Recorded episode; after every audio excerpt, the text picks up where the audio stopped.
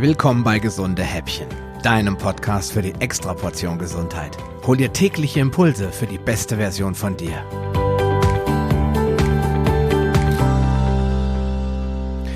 Ja, hallo und herzlich willkommen zurück zum zweiten Teil über intermittierendes Fasten.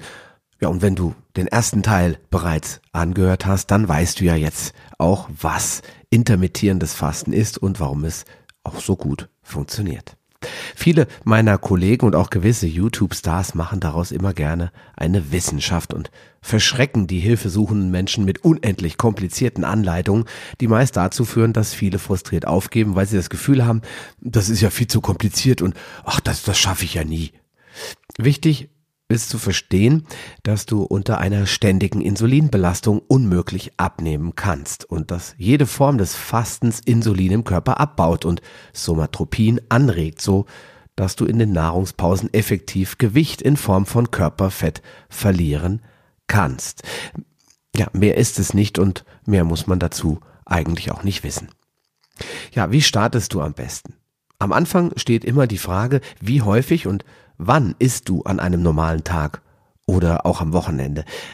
Ein Großteil der Bevölkerung ist aufgrund der falschen Informationen der Deutschen Gesellschaft für Ernährung fest davon überzeugt, dass sie jeden Tag fünf bis sechs kleinere Mahlzeiten zu sich nehmen müssen, um abzunehmen bzw. ihr Gewicht zu halten. Den wenigsten Menschen gelingt das aber auch, denn, wie du ja gelernt hast, wird durch jede Mahlzeit Insulin freigesetzt und sorgt dafür, dass Fett gespeichert und eben nicht abgebaut wird. Wenn du nun von morgens um acht bis abends um acht mit Ausnahme von ein paar Unterbrechungen mehr oder weniger dauernd ist, dann wird dein Körper auch immer nur Insulin ausschütten und nicht an deine Reserven gehen, die du aber ja sehr gerne loswerden willst. Dein Ziel muss es also sein, Schritt für Schritt die Mahlzeiten zu reduzieren, um langfristig auf maximal zwei Mahlzeiten am Tag zu kommen, ohne zwischendurch zu snacken. Und das gelingt dir am besten, mit ein wenig Zeit, denn wenn dein Metabolismus bereits ein wenig stur und träge geworden ist, dann solltest du es nicht überstürzen und lieber kleine Schritte nehmen, um langfristig aber sicher ans Ziel zu gelangen. Gehen wir mal davon aus, dass du derzeit drei Hauptmahlzeiten und maximal drei Snacks zu dir nimmst dann könnte das wie folgt aussehen. Du frühstückst um 8, um 10.30 Uhr, da isst du vielleicht einen Apfel und trinkst einen Kaffee mit Milch. Um 13 Uhr gibt es das Mittagessen. Um 15.30 Uhr ja, da isst du nochmal ein bisschen Obst, das ist schließlich gesund. Um 18 Uhr gibt's dann Abendessen. Ja, und um 20.30 Uhr, da schaust du dir die neueste Folge von House of Cards an und isst dazu, ja, zwei Riegel Schokolade. Dann hat dein Körper also nur noch 11,5 Stunden Zeit, um zu verdauen und auszuruhen. Dafür stehen ihm in der Regel genug Kohlenhydrate in Form von Glykogen zur Verfügung und Fett wird er, wenn überhaupt, sehr wenig verbrennen. Im ersten Schritt gilt es also, die Snacks zu streichen und mit drei Mahlzeiten am Tag klarzukommen. Dabei solltest du den Fettanteil in der Nahrung erhöhen, um länger satt zu bleiben und wenn möglich den Anteil an raffinierten Kohlenhydraten bzw. stärkereichen Nahrungsmitteln zu reduzieren. Ja, sobald du dich daran gewöhnt hast, beginnst du damit die Nahrungskarenz, also die Zeit, in der du keine Energie aufnimmst, von den 11,5 Stunden auf 16 Stunden zu erhöhen. Diese Form des Fastens nennt sich dann 16 zu 8 Methode. Das heißt, du isst 16 Stunden lang nichts und darfst in den übrigen 8 Stunden deine drei Hauptmahlzeiten einnehmen. Und das könnte dann so aussehen. Um 10 Uhr frühstückst du.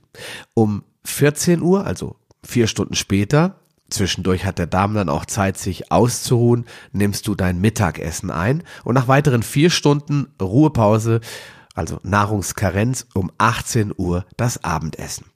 Das heißt, du isst von 10 bis 18 Uhr drei Mahlzeiten mit jeweils vier Stunden Unterbrechung zwischen den Mahlzeiten und fastest von 18 Uhr bis am nächsten Morgen um 10 Uhr. Durch diese Verlängerung der Fastenzeit wird der Organismus dazu genötigt, Energiereserven anzuzapfen, um über den Tag zu kommen. Wenn du auch hier auf eine Reduzierung von Zucker und Kohlenhydraten achtest und gleichzeitig gesunde Fette hinzufügst, wirst du zwischendurch auch keinen Hunger verspüren. Falls doch, dann ist es ein klares Zeichen, dass du ja, zu wenig wichtige essentielle Nährstoffe zu dir nimmst, in Form von gesunden Gemüse und Salaten etc. und vor allen Dingen, dass du noch etwas mehr Fett hinzufügen kannst. Der letzte Schritt ist sicherlich am schwierigsten umzusetzen, denn er setzt bereits eine gute Adaption an den Nahrungsverzicht voraus. Daher lasse dir ruhig Zeit damit. Vor allem, wenn du noch häufiger Hunger verspürst. Denk dran, das Ziel ist langfristig und dauerhaft und nicht kurzfristig ein paar Kilos zu verlieren. Im dritten Schritt wird das Frühstück einfach weggelassen und die Nahrungspause auf 20 Stunden erhöht. Du hast im Umkehrschluss also noch genau vier Stunden Zeit, um zwei Mahlzeiten einzunehmen und damit alle notwendigen Nährstoffe und natürlich ausreichend Energie aufzunehmen, um wirklich satt zu werden und keinen Heißhunger oder Gelüste auf Süßes zu verspüren. Damit würdest du um 14 Uhr dein Mittagessen einnehmen und vier Stunden später um 18 Uhr dein Abendessen. Dann hast du zwischen 18 Uhr und 14 Uhr am nächsten Tag ganze 20 Stunden Nahrungspause. Und hast du diesen Punkt erreicht, dann solltest du schon deutliche Ergebnisse spüren und den Gürtel enger schnallen können. Denn ein weiterer Vorteil von intermittierendem Fasten ist die Bildung von Magermasse. Das heißt, du wirst schlanker und kräftiger, vielleicht sogar muskulöser und dadurch vielleicht nur ganz allmählich auch leichter. Also achte mehr auf die Konfektionsgröße und weniger auf das Gewicht, das dir deine Waage zeigt. Wenn du jetzt noch wissen willst, wie du den Fettverbrennungseffekt spürbar und maximal erhöhen kannst, dann solltest du auch morgen wieder einschalten. Dann verrate ich dir dazu auf jeden Fall mehr. Bis dahin, ja, einen schönen Tag und bleib gesund. Eine kleine Information habe ich noch für dich. Dieser Podcast ist Teil einer wachsenden Community, die sich regelmäßig in der Paleo Lounge Facebook-Gruppe austauscht. Wenn du Lust hast, mit dabei zu sein oder noch eine Menge Fragen, auf die du keine Antwort weißt, dann schließ dich uns an. Wir freuen uns, dich in unserer Mitte begrüßen zu dürfen. Den Link zur Gruppe findest du in den Show Notes sowie alle anderen wichtigen Informationen und weiterführenden Links. Geh am besten direkt auf palio-lounge.de slash gh und ergänze die entsprechende Nummer. So findest du zum Beispiel unter palio-lounge.de slash gh36 die Show Notes der Episode 36. Ein Archiv aller Podcast-Episoden findest du unter paleo-lounge.de slash gh. Damit du auch in Zukunft keine Folge mehr verpasst, solltest du diesen Podcast jetzt direkt abonnieren. Du findest ihn bei iTunes, Stitcher Radio, TuneIn, Podcast.de, Spotify und in Zukunft in vielen weiteren Podcast-Verzeichnissen. Und nun wünsche ich dir ganz viel Erfolg auf deiner Reise zur besten Version von dir.